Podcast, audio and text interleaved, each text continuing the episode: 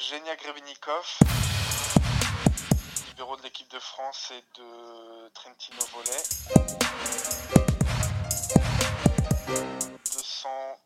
280 sélections, je crois, en équipe de France. Joue au volet depuis tout petit avec mes parents. Mon père est un ancien joueur de volet qui est devenu entraîneur. Ma mère a été entraîneur aussi pour les, pour les jeunes quand, quand mes parents sont arrivés en France. Mon frère a joué aussi au volet jusqu'à l'âge de 19 ans, si je me souviens bien, où il a été en centre de formation de Rennes. Donc j'ai été vraiment euh, dedans depuis, euh, depuis ma naissance. Génial. Euh, ton enfance est bercée par les clubs de volley de culture bretonne. Donc c'est vrai, tu es, tu es le fils d'un ancien entraîneur de Rennes Étudiant Club. Boris Grebenikov, d'origine kazakh. Euh, icône emblématique euh, du club omnisport populaire du Serre-Paulbert de Rennes. Alors dis-moi, cette culture bretonne que l'on retrouve un peu dans les chambres marins bretons, t'a-t-elle guidé en fait dans tes apprentissages pour te forger un esprit de corps, de guerrier, de solidarité pour construire toutes tes performances? C'était vraiment un, déclic qu'ils ont décidé de, rester en France et de continuer l'aventure parce qu'on s'y plaisait vraiment bien en, eux s'y plaisaient vraiment bien en Bretagne et, surtout à Rennes. Du coup, il a continué au, au Colbert et c'est vrai que c'est c'est un club qui reste dans mon cœur. Quoi. Le violet blanc, la couleur du maillot, c'est beaucoup de souvenirs d'enfance, beaucoup de, moments partagés en famille. Euh, c'est vraiment là que j'ai vraiment découvert le volet quoi, à Rennes. Après, voilà, il y a eu tous les tournois que, que je faisais en, étant jeune et surtout les tournois 3-3. En Bretagne, vraiment beaucoup de personnes qui, qui jouent au beach, euh, euh, sur la plage, mais aussi voilà, il y a pas mal de tournois sur herbe. Il y a vraiment euh, un bel engouement autour du volet. Et c'est vrai que je porte la Bretagne dans mon cœur. Ça m'a vraiment construit parce que voilà, j'ai fait toute ma jeunesse là-bas et surtout la, la ville de Rennes m'a m'a permis de, grandir dans, le, dans le volleyball et de, voilà, de pouvoir m'exprimer, de, pouvoir exprimer mon jeu. Le poste de libéraux comporte un rôle altruiste important. Euh, le libéraux, il rentre pour servir euh, les autres, puis à la fin d'un échange, il rassemble, il félicite, rassure l'attaquant de son équipe. Quels seraient les conseils pour qu'un libéraux devienne un leader affectif dans une équipe de volleyball, d'après toi? Service de l'équipe quand on touche la balle en réception. On fait tout en sorte pour que le passeur soit dans les meilleures conditions pour qu'il puisse distribuer le jeu. On donne tout à notre collectif. C'est vrai qu'il est vraiment là pour aider. Il n'est pas là pour briller. Après, en ce qui concerne le rassemblement, après un point, je ne sais pas si tous les libéraux le font, mais moi je trouvais ça important de le faire. Je dois juste faire euh, des réceptions, des défenses et quelquefois des passes.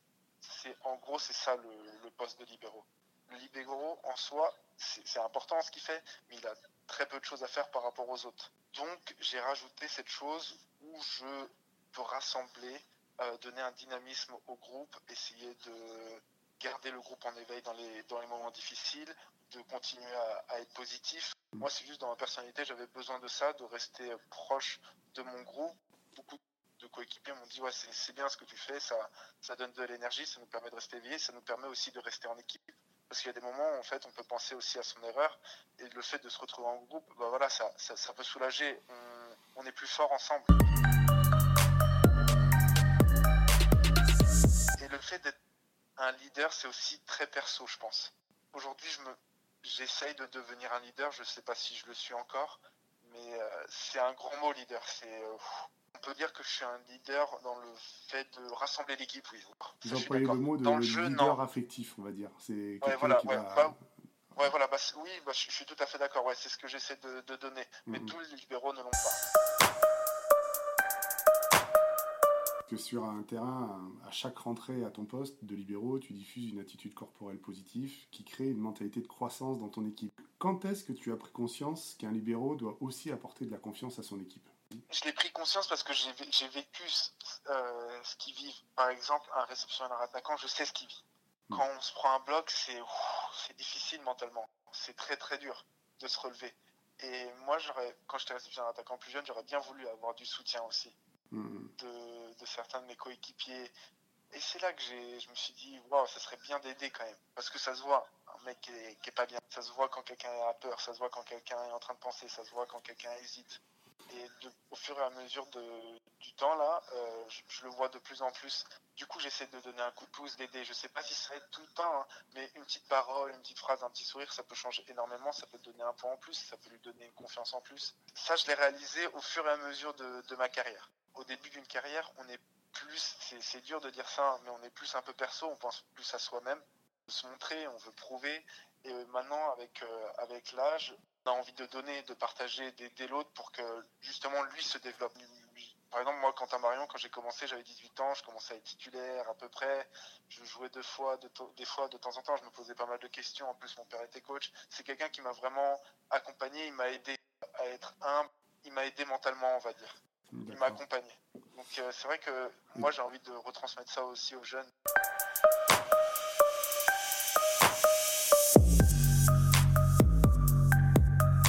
Euh, est-ce que tu as travailler ta façon d'intervenir avec les autres face à un partenaire qui a un déficit de confiance en lui?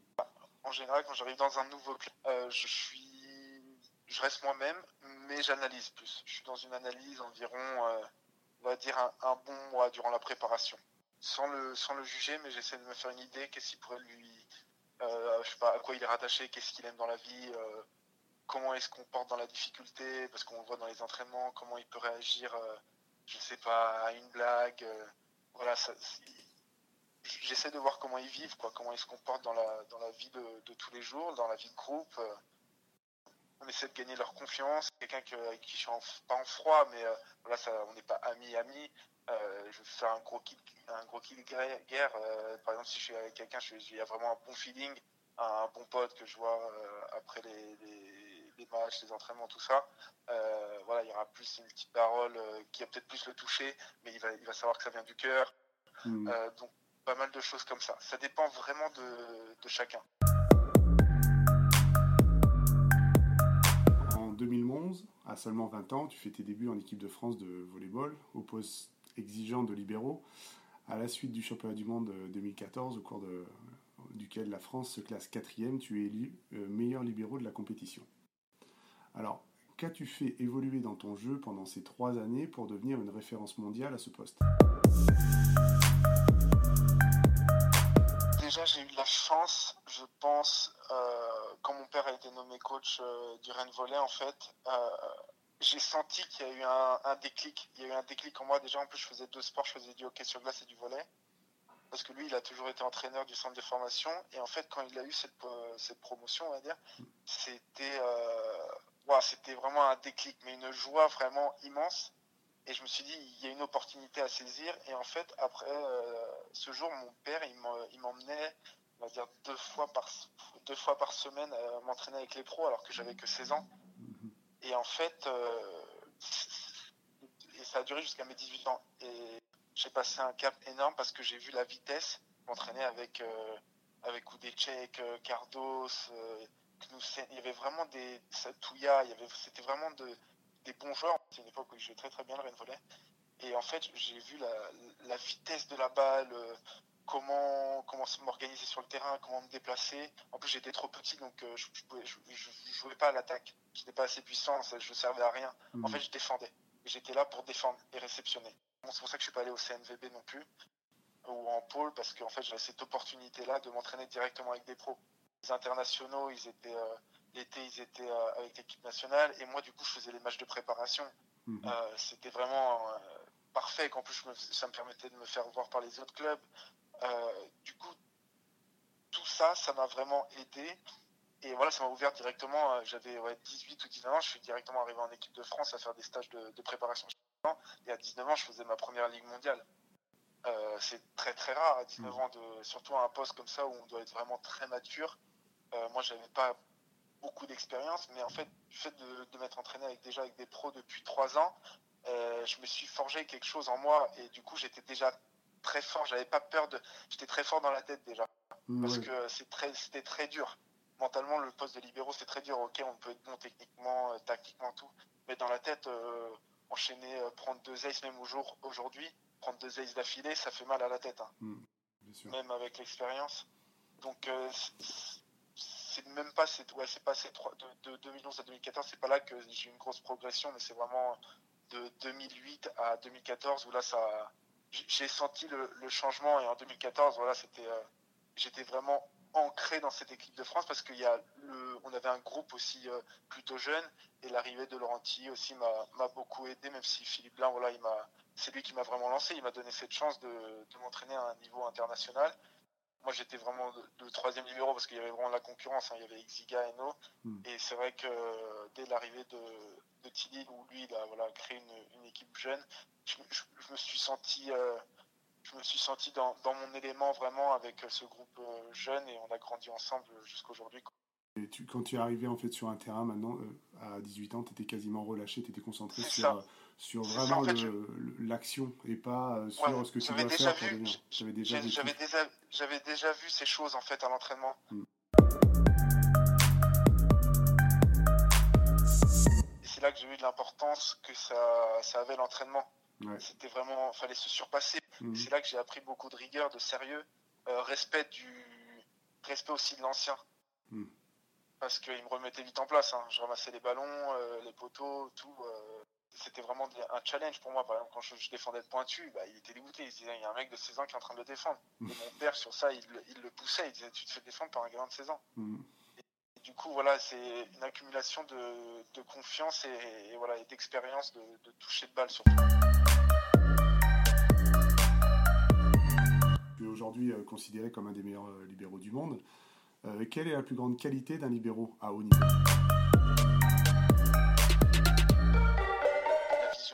La vision de la balle, lire, lire le jeu, anticiper, c'est vraiment, c'est vraiment le, plus important pour moi. Après, le physique, euh, la technique, ça s'apprend. Je pense que ça s'apprend. Moi, j'ai de la chance d'avoir déjà un bon gabarit pour euh, au poste de libéraux. Je suis 1m88, euh, donc je prends pas mal de place quand même. Si on est bien entouré, tout s'apprend. Euh, si on a confiance en la personne aussi qui nous entoure, euh, c'est plus facile. On y va les yeux fermés, on apprend.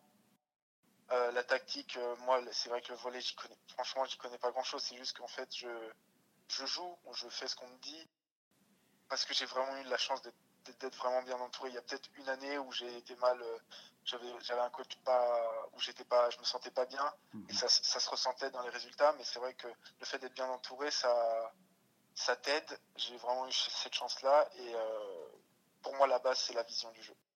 Si, euh, et je l'ai eu en fait grâce à mes entraînements que j'ai eu très jeune. Parce que je me suis habitué à la vitesse, je me suis habitué euh, voilà, au déplacement que je devais faire. c'est vraiment la vitesse de balle parce que le volet c'est tellement rapide que faut habituer son regard à, à pas lâcher la balle du, du regard. C'est vraiment pour moi c'est fondamental. Je, je perds jamais la balle de vue.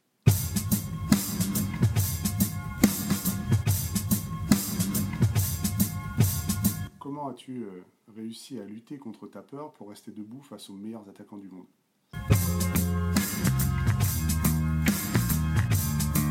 La peur, on a tous eu peur, ça c'est sûr. La peur, on peut l'avoir avant un match. un, peu, anxieux lors de, gros matchs, comment ça va se passer. Euh.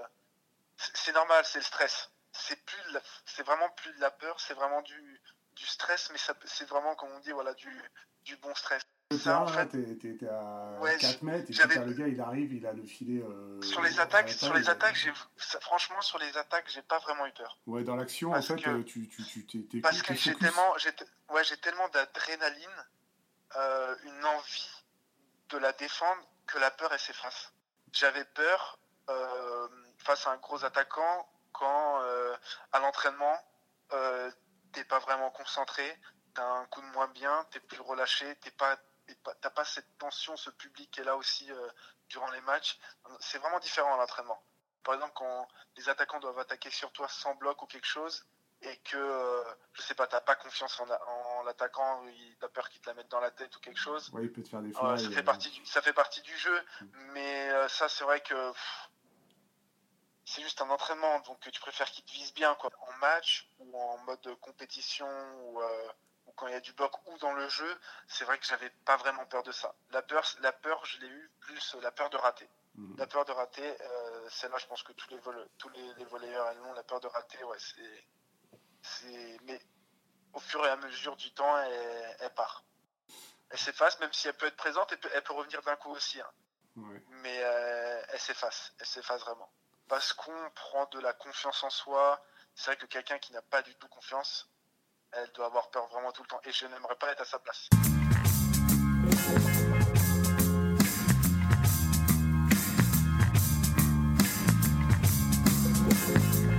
As-tu des routines pour contrôler ton appréhension des frappes puissantes qui viennent en pleine puissance s'écraser sur ton corps? Des routines, euh, des routines parce j'ai plus des routines pour euh, les déplacements. Je demande à mon préparateur physique de me faire faire des déplacements de gauche à droite pour essayer de prendre euh, la vitesse à laquelle je vais, euh, je vais me déplacer lors du match. Mais la frappe, on sait, c'est, non, pas vraiment de routine à part que je demande durant une minute ou deux pendant l'échauffement face à face que le mec m'attaque dessus ouais, 10 ballons un peu d'affilée directement pour, euh, pour toucher un peu, avoir un peu de contact. Parce que c'est important d'avoir ce, petit contact un tout petit peu. Mais autrement, j'ai pas vraiment de routine. D'accord. Quand tu te places sur le terrain en défense, tu, tu le fais en fonction d'un plan de jeu qui a été défini, mais après, en fait, tu, fais pas en fonction de l'attaquant, euh, c'est toi qui décides. en fait, je le fais en fonction de son bras en général. je, c'est vrai, les moi, je me, suis battu tout le temps avec les, avec les coachs en fonction de ma, euh, de ma position de départ parce que moi, j'aime bien utiliser tout mon corps. J'aime pas juste utiliser juste mes, mes avant-bras en fait. Mhm. La position classique, c'était pas mon, c'était pas mon truc. Je l'ai essayé hein, et je voyais que ça marchait pas. Moi, j'aimais bien livrer en fait mon corps et en fait, je trouve que je prends beaucoup plus de place avec, euh, avec mon torse, avec, euh, avec mes bras un peu ouverts ou un peu plus resserrés, mais pas, pas attachés. Quoi. Je les attachais vraiment jamais en défense pour pouvoir faire aussi des défenses hautes, qui est, ce qui est probable aussi dans le volley indoor, en fonction de, de ce que je vois, de ce que j'observe chez l'adversaire, comment il, il, fait sa course d'élan, comment il, il, va, il prépare son bras. En général, ouais, je regarde beaucoup l'adversaire et je regarde aussi les, petits, les espaces. J'essaie de remplir les espaces vides. Hmm. Parce que pour moi, une zone qui est couverte, euh, c'est une zone que je ne dois même pas aller chercher. Euh, je fais confiance, je fais confiance à mon adversaire, euh, à mon coéquipier. Je vais plus, plus aller sur une zone non, Et tu sais que tu as vraiment un état d'esprit de beacher en fait. Hein. C'est parce que c'est vraiment ça le, le beach en fait, de pouvoir essayer de défendre avec tout son corps, de, sortir un peu des, des, des, carcans techniques en fait qui peuvent être installés parce qu'en fait euh, tu vois tu as la chicken tu as, vraiment tout ton corps et la lecture de jeu qui est très importante et euh, surtout faire confiance à l'autre. Donc c'est vraiment les, valeurs euh, c'est pour ça que je disais vraiment c'est pour ça que je voulais te faire l'interview parce que il me semble en te regardant jouer que vraiment il y a des similitudes incroyables entre le poste que tu fais et l'état d'esprit que tu vas avoir en, tant que défenseur au beach quoi.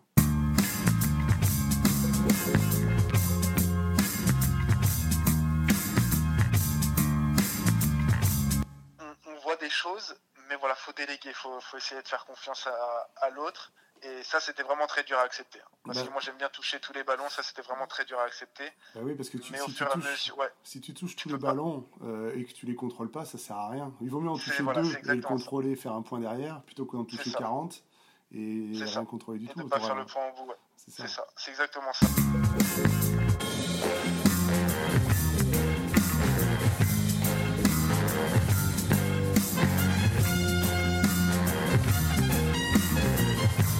L'imagerie mentale repose sur le fait que les connexions neuronales au niveau du cerveau sont quasiment les mêmes, que la scène soit réelle ou qu'elle soit imaginée. Est-ce que, en dehors de l'entraînement, pour maîtriser ton contrôle de balle, ta lecture de jeu, As-tu déjà visualisé une situation de défense où tu contrôles ton temps de réaction et ta lecture de jeu face à des attaquants? Arrive avant la sieste, euh, avant un match, je, moi je m'imagine, j'imagine beaucoup ce qui va se passer. Parce qu'en fait, on, joue pas mal de fois contre les, mêmes adversaires. J'imagine comment il va se déplacer, comment il va attaquer, comment notre bloc va se mettre. J'imagine beaucoup de choses comme ça. Vraiment, je me prends vraiment 20 minutes, une vingtaine de minutes avant la sieste où j'ai les yeux fermés et j'imagine les choses, euh, comment elles peuvent se passer ce soir, ou est-ce que je vais plutôt me dépasser. Est-ce que tu vois plutôt euh, de façon euh, externe, c'est-à-dire que tu vois tout le terrain et tu, ou est-ce que tu es vraiment c'est toi ta vision et tu es face au match et tu, tu défends C'est ça. Non, c'est pas comme si j'ai pas le, regard d'un spectateur. Je, me projette vraiment, à, je suis à ma place. Voilà, et tu, te, tu fais ton match déjà en fait. Euh, je, m'imagine des actions attaque de l'adversaire. Les services, euh, bof bof, hmm. euh, mais l'attaque, vraiment l'attaque. J'essaie de voir ce que je pourrais, comment je pourrais me positionner, où est-ce que mes coéquipiers pourraient être placés en fonction de la tactique qui a été mise en place par le coach.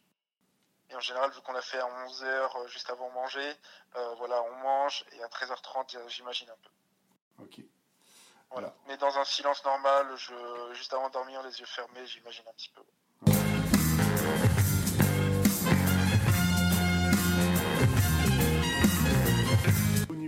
Un esprit de compétition, de concurrence, où l'individu qui finit le point est souvent celui qui est le plus mis en avant. Le libéraux, il reste souvent dans l'ombre. Comment as-tu réussi à te faire entendre au sein des fortes personnalités de la team Diabou pour transmettre des valeurs dans l'intérêt du collectif?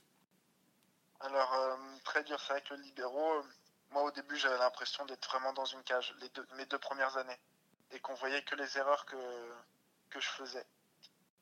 Mais, euh, je sais pas, beaucoup de gens m'ont dit qu'ils avaient l'impression que j'avais un peu changé le, le poste euh, que je donnais beaucoup de joie, que je donnais beaucoup d'humeur, que voilà, j'étais souriant. Et ça me faisait très plaisir. Et du coup, je me suis dit, waouh, j'apporte quelque chose d'autre. Et du coup, euh, ça m'a poussé aussi, tout ça, euh, le fait de ne pas être dans la lumière, de vraiment donner encore plus au niveau défensif ou de chercher des choses, de trouver euh, des ballons que par exemple des, personnes ne pourraient pas défendre, de faire des défenses un peu spectaculaires qui me mettraient un peu euh, en avant aussi. Adrénaline, voilà, quand, moi au tout début, quand je faisais une défense, euh, le public il fait waouh, c'est quelque chose que certains ne peuvent pas entendre, mais moi je l'entendais quoi.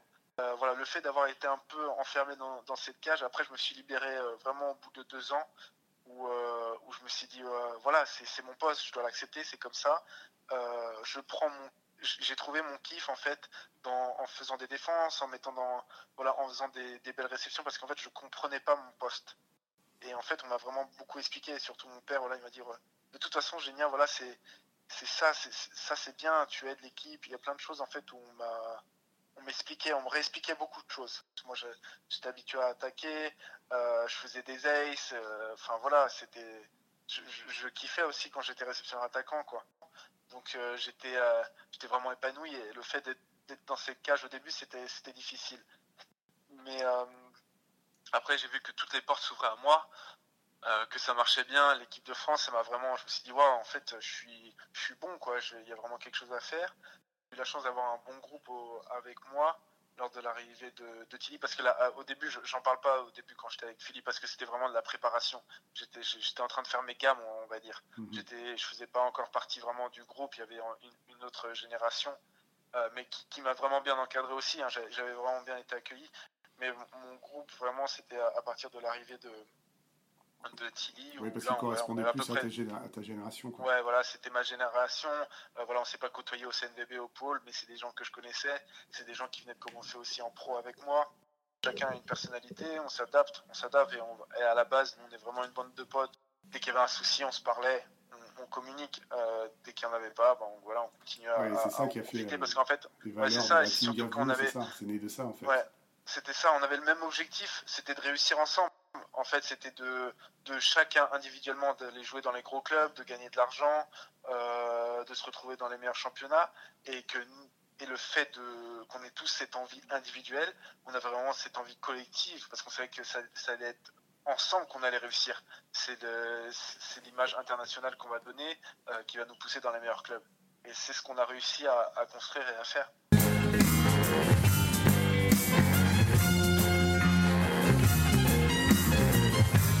Contrairement à l'indoor, au beach volley, tu gagnes avec celui qui paraît être le moins fort. C'est-à-dire que c'est vrai que, puisque l'adversaire, il servira euh, toujours sur celui qui a le plus de chances de lui rapporter un point. Et au beach volley, quand tu réceptionnes, bah, c'est toi qui attaques. Donc le beach volley, il développe un état d'esprit de collaboration, d'altruisme et d'empathie, puisque celui qui est considéré comme le plus fort, il ne peut pas briller autant qu'il brillerait au volley s'il était, s'il avait tous les ballons. Et euh, donc c'est un peu le même état d'esprit que le libéraux. Donc pour développer ces valeurs euh, dans le volleyball, Est-ce que tu penses que le beach pourrait être mieux développé dans la formation des jeunes? Moi déjà, je pense le beach dans la formation des jeunes, euh, en Bretagne en tout cas, pour moi il était inexistant. J'ai découvert le beach en 2-2. Euh, pour être franc, j'avais 17 ans je crois, parce que le CPB avait organisé un tournoi 2-2 et 3-3 et je ne savais même pas que ça existait. Et je ne savais même pas que c'était un sport olympique à l'âge de, ouais, j'avais 16-17 ans. J'ai vraiment joué la première fois en 2-2. Donc nous, par exemple, je trouve qu'il manquait vraiment euh, de l'information sur le 2-2. Alors que je, je, voyais dans le sud, après, quand je, par exemple, je parlais avec, avec Linel, il me disait, mais tout le monde dans le sud joue euh, au 2-2. Beaucoup de personnes jouent en 2-2. Et moi, je disais, bah non, euh, moi, je te, moi, je ne savais même pas que c'était un sport olympique, pour te dire. Mm-hmm. Et c'est vraiment, il manque vraiment, dans certains endroits de la France, vraiment de la formation déjà au niveau du pitch. Vraiment, ça manque euh, beaucoup. Parce que nous, en Bretagne, il n'y a, moi, pour moi, il n'y a rien. Et euh, c'est dommage, parce que moi, tu m'aurais dit, euh, c'est un sport olympique, on peut gagner de l'argent, on peut en vivre. J'aurais peut-être changé, parce que il y a, vraiment un manque sur ça déjà. Après, en ce qui concerne la personne qui ne va pas attaquer, mais mhm. moi, j'aurais essayé de trouver une, nouvelle tactique. Des fois, j'aurais changé, j'aurais switché. Euh, j'aurais essayé de trouver des solutions comme nous, on essaie de trouver dans le, dans le volet euh, en salle. Par exemple, moi, ça fait deux ans qu'on essaie de travailler sur. Euh, par exemple, moi, je suis en poste 6 sur un service flottant où, par exemple, le flottant, on visait toujours le réceptionneur le moins bon. Nous, par exemple, moi, le libéraux, en fait, je faisais, des, je faisais beaucoup de feintes en allant là où je pensais que la personne allait servir. Je me trompais de temps en temps, euh, je me retrouvais avec beaucoup d'espace, mais avec de la vitesse de l'entraînement, euh, on a réussi à, me faire toucher plus de ballons flottants que le réceptionneur qui était moins bon dans une saison. Donc franchement, il y a vraiment, euh, je pense qu'il y a de la possibilité, parce que là je, regardais un peu le beach, là, j'ai regardé les championnats du monde avec les Russes, les Norvégiens, je regardais un peu parce que ça faisait longtemps que j'avais pas regardé mhm. et je pense qu'il y a vraiment possibilité de le faire. C'est très dur parce qu'en fait je me rends pas compte que le terrain est euh, très très grand. Tu disais les Norvégiens, les Russes là ils ont 24 ans, ils sont champions du monde. Eux ils, ont cet euh, état d'esprit dont tu parles où euh, ils vont chercher tout le temps la solution et ils sont tout le temps dans cette quête. Donc si tu leur si tu les sers trop souvent, bah, ils vont monter des premières mains, ils vont faire des accélérations, il y a des changements de zone. C'est parce que les gens en fait ont eu une formation à la base qui leur a permis de développer, d'être beaucoup moins spécialisés à la base et de développer tous les domaines techniques. C'est-à-dire qu'ils peuvent faire des passes, ils peuvent faire des premières mains, ils peuvent attaquer, euh, euh, faire euh, une récepte genou au sol, passer derrière. Tu vois, un grand comme Nicolas, il, aurait été au volet, il est venu au beach parce que il est grand, au, au volet, il aurait été central et, et ça correspondait pas à son, à son plaisir de vouloir toucher le ballon, de vouloir avoir du volume de jeu. Et du coup, euh, faire des passes, faire, euh, parce qu'il est tellement grand qu'il fait beaucoup de passes, mais il a développé le service matché, il a développé l'attaque en première main. Enfin et du coup, c'est un joueur très complet. Et maintenant, en fait, on spécialise très tôt au volet pour, euh, pour être performant rapidement. après, quand tu es pro, évidemment, il faut être spécialisé, il faut être super fort. Ouais, bien sûr.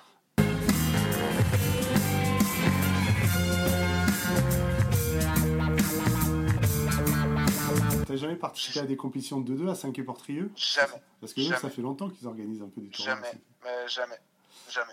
Euh, jamais. Je, l'ai su quand euh, j'avais fait, euh, j'avais fait 5A, j'avais fait les estivales et j'ai su, je me disais, mais qu'est-ce qui s'installe, qu'est-ce qui se prépare? Il y a, bah, il y a un tournoi, le championnat de France 2-2, enfin une étape, je ne savais même pas. Ouais, c'est cloisonné, hein, c'est dingue comme c'est cloisonné dans des. Alors que c'est vraiment, moi, vraiment, enfin, pour la, pour la formation de jeunes, c'est vraiment mais il y a beaucoup, il y en a beaucoup. Là, ça se développe un peu plus. J'en vois là, je, vois, j'ai des amis qui ont des enfants, ils font, ils font du 2-2. Mm. Mais c'est vrai que pour moi, pour moi, quand tu parlais de beach, c'était, euh, c'était 3-3. Mais c'est vraiment complémentaire et, je pense que c'est enrichissant parce que tu peux jouer 12 mois sur 12 quoi, pour, pour, tout, pour tout le monde.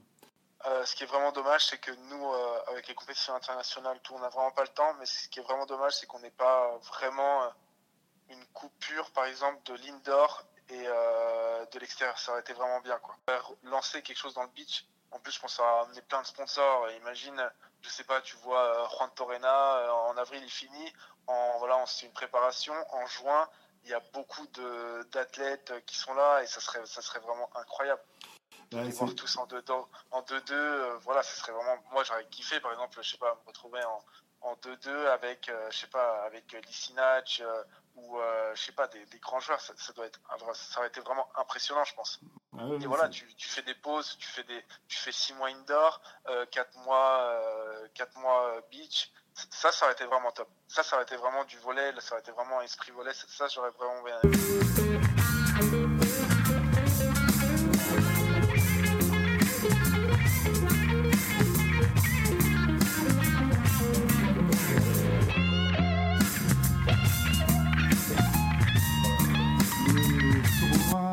3-3 sur les Côtes d'Armor qui ont rythmé les étés de ton enfance. T'en as fait beaucoup Ouais, beaucoup. Et du coup, est-ce que cette ambiance a influencé la mentalité positive que tu diffuses naturellement auprès de tes coéquipiers? C'est vrai que ces tournois m'ont permis euh, plutôt de me de développer aussi mon jeu dans un sens parce que euh, en, en, France, enfin surtout sur les sur les tournois 3-3, voilà, il y a beaucoup de il y a beaucoup de feintes, beaucoup de bidouilles, euh, beaucoup de personnes qui jouent les mains. Il y a beaucoup de choses qui sont imprévisibles. Et du coup, ces choses-là imprévisibles, ça, a développé un peu ma, vision du jeu. Ça a développé aussi euh, mon, mouvement, euh, comment je dois me déplacer, euh, comment anticiper, euh, voir les choses. Ça, ça m'a beaucoup aidé le tournoi. Et ça a développé euh, l'amour que j'ai pour le, pour, pour le volet parce que moi, j'adorais quand on me disait, bon, là, on va aller faire les estivales avec les amis. Il y a un tournoi à Saint-Malo, il y a un tournoi à Dinard moi, mon, quand mon père il m'emmenait, c'était vraiment quelque chose d'incroyable. C'était, les, franchement, c'était les meilleurs moments de ma vie. C'était des moments que j'oublierai jamais. Et tout petit, et tout petit, c'était la sortie du, pas, pas, pas tous les week-ends, mais voilà, quand, quand l'été approchait, mon père il en faisait beaucoup des tournois 3-3. Et du coup, moi, je, moi, j'admirais les gens qui faisaient des tournois 3-3. Je trouvais ça magnifique. Je regardais ça tout le temps. Euh, quand on allait euh, sur les, on allait, on allait sur le tournoi Contrex, c'était des choses incroyables. Il y avait, euh, c'était vraiment, c'était trop beau. Moi, quand j'étais petit, c'était vraiment, ça me donnait, ça me donnait trop envie. Je voulais être, je voulais être comme mon père. Je voulais être à la place de mon père et jouer au volet avec eux, quoi. D'ailleurs, euh, jaune et jaune et rose, je les ai encore, hein, rose et bleu, j'ai tout. Hein. C'est incroyable. Ouais, c'est vrai que tu étais petit, en fait, tu devais être. Euh, J'avais 4 ans. Ah J'avais 4 ans et moi j'attendais que le, match se finisse pour, pour jouer quoi. C'était vraiment des choses. C'est le, le, le, beach, le beach, voilà, enfin surtout les tours à 3-3, ça m'a ça a vraiment marqué ma jeunesse. il y a ce côté participatif. Moi, j'avais fait le tournoi de Dinard. on, avait, on, avait, gagné en finale et à la fin, tu avais la marée qui arrivait. On voyait plus les lignes. Euh, c'est ça, ouais. le tournoi de Dinard, c'est le premier tournoi de beach que j'ai fait avec euh, mon grand frère parce qu'il y a un de ses, euh, un, de ses coéquipiers qui n'était pas venu. Et du coup, j'ai joué à la passe. J'avais 8 ans. On avait gagné le tournoi jeune, quoi. Et c'était vraiment des choses qui. Ah. C'était tournois 3-3. C'était gagner des lots en plus. et avoir une récompense à la fin. C'était incroyable.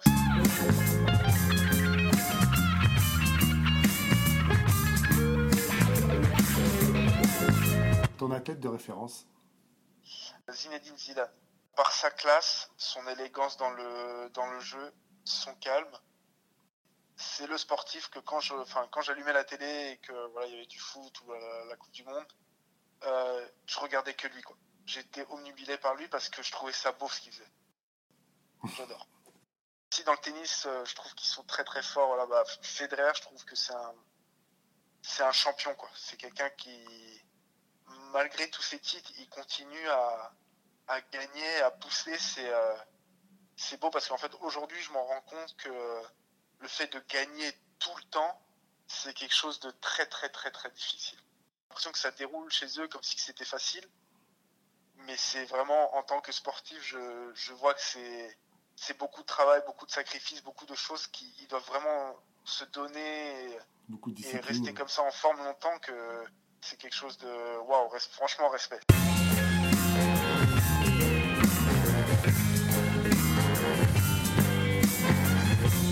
Souhaites-tu passer un message à la future génération beach volley? Beach et volley.